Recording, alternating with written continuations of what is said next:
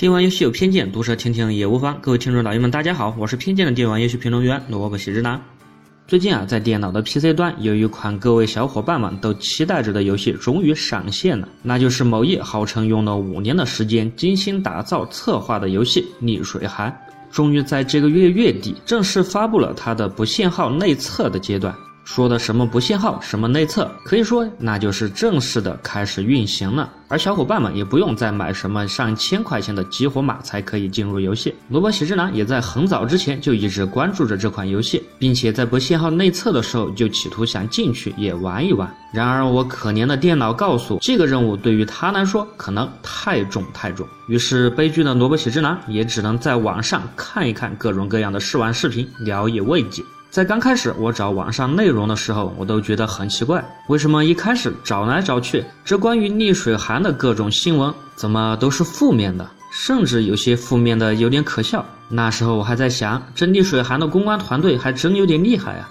这应该就是传说中的逆向宣传了吧。也就是将游戏不好的地方展现给玩家，曝光在网上，从而从反面来争取玩家的注意点，反而让玩家更想进入游戏来玩。不过，随着我看的越来越多，我也逐渐意识到一个问题，那就是这其中很多的所谓评论家、评测家，甚至还出了视频，出了很长的评测文件。然而，在我看来，在我仔细的研究了各种各样的评测视频和实际操作几个小时之后，我竟然震惊的发现，这其中很多的所谓评测者，可能他真的连游戏都没有进过吧。所谓人言可畏，你这样闭着眼睛评游戏，还所谓的表面上说的头头是道，你这到底是为了哗众取宠、争夺眼球、争夺点击，还是根本就是一个不负责任的行动？我来举一些简单的例子，给那些还没有很了解这款游戏的玩家。首先，一个很早之前的奇葩谣言可以是传得满天飞，那就是其中有一个不知道是玩家还是所谓公关团队的人发了一条帖子，说他的角色啊在游戏中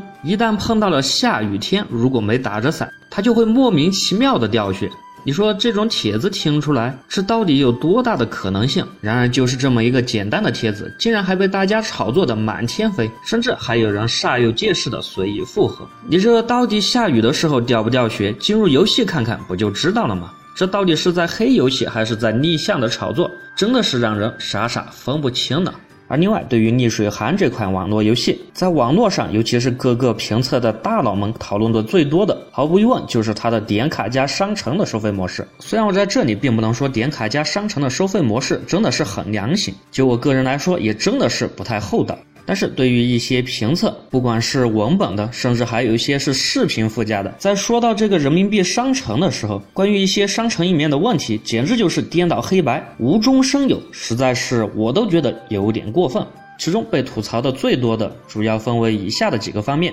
这第一个就是关于游戏中的一个所谓非常漂亮的场景要收门票的问题。很多 UP 主就直接在他的节目中说，这个游戏要想进入固定的场景，进入那个所谓的镜湖的景点，不仅要收门票，而且还是必须花钱才能进入其中，而且花的是我记不着是九点九元还是九元这样的论点。然而，在我翻了很多个视频，仔细的分析之后，发现。这个所谓的镜湖门票确实可以在商城中花十块钱买到，然而可并不像他们说的那么夸张，就是所谓的必须用人民币才能进入这个景点，而是可以用其他的类似声望值之类的东西直接换购，而且这个所需要的点数其实并不多，可以说每一个玩家只要想进去，都是随时可以进，随时可以出的。所以这个就可以看到，那些所谓的评测者真的是连游戏系统都没有好好了解过吧。当然，在这里插一句，他们说的五块钱换天气，这个确实是真的。第二点还是关于他们的商城系统，那就是在很多主播的口中，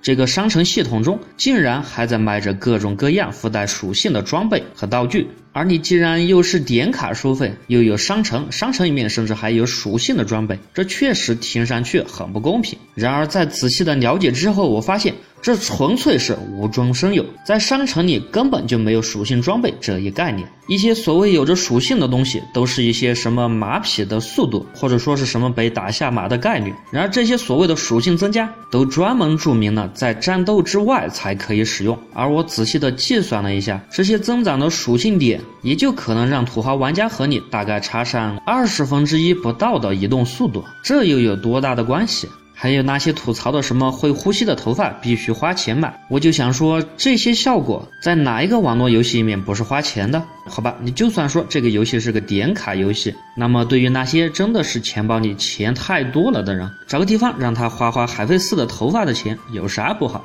还有一些所谓商城里面很过分的，比如十几块钱、几十块钱的喇叭，对于这种东西，我相信一般都是土豪在买吧，任何游戏中都是如此吧。而对于那些什么点卡游戏中有打造、宝石、洗练、重铸、锻造这些内容，我觉得真的是再正常不过了。什么游戏中没有这些系统才觉得奇怪？当然呢，在抛开这些要素之外，有一些商城里面的东西真的是有点过分，比如网易祖传的洗红名药，还有那些点卡摆摊，这实在是有点伤一般玩家的兴趣。还有一些在游戏之初所爆出来的什么抄袭，比如 UI 抄袭、动作抄袭、图标抄袭，还有那讨厌的按时间安排的日常，这些真的就有点说不过去了。在二零一八年出的新类型的游戏当中，都还在用这些传统的老模式，这实在是差了点。当然，还有一些更为核心的，比如打斗僵硬、手感差、站桩输出之类的问题，在这里就不再复述。然而，我说了那么多，就是为了澄清一个问题，那就是逆水寒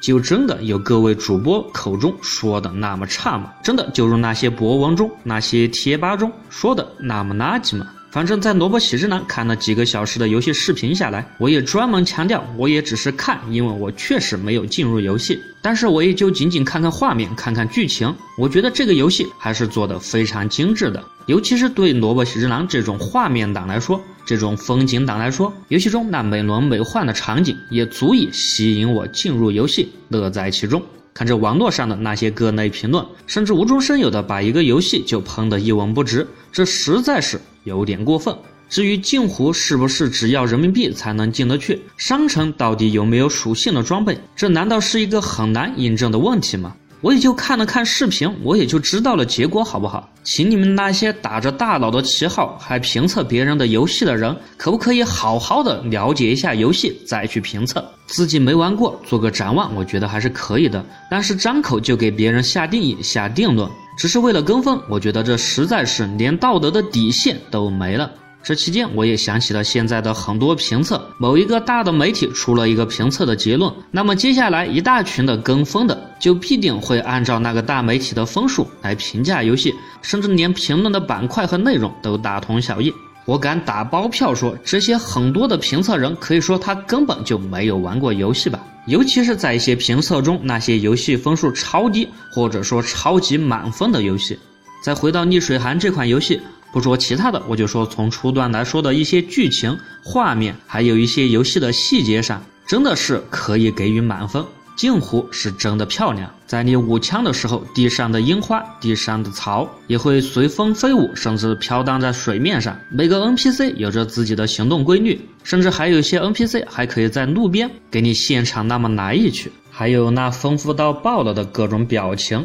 各种拍摄系统，还有那确实是非常考究有趣的捏脸系统，难道这些就不值得人们赞赏吗？难道这些就不值得玩家进去玩一玩吗？我们为什么要对一款游戏那么的苛刻？就算这是阔别了很长一段时间之后难得的一款 PC 端的网络武侠游戏，那也何必把它往死里打？也许是各位期待的太多了，也许是网易除了点卡还想赚更多的钱，从而把商店弄得乌烟瘴气。也许是游戏的策划突然开了小差，但不管怎么说，我觉得这款游戏还是值得各位玩家进去好好的体会体会的。至少在目前来说，它代表了当今中国武侠类的游戏的巅峰，尤其是在画面和细节上的巅峰。我想，并没有什么人会喷我吧。当然，在这里我也知道《天涯明月刀》是做的很好，不过这款逆水寒，我想也丝毫不弱。还是那句话。到底好不好玩？最好还是自己进去游戏，好好的体验体验，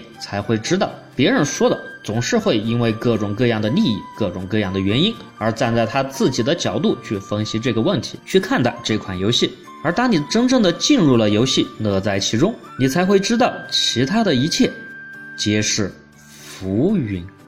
好了，这一期的电玩游戏偏见就到这里。我是偏见电玩游戏评论员萝卜喜之郎，我会每次在这里为各位带来最新的电玩游戏资讯和个人吐槽，请喜欢的多多转发支持。我们下期见。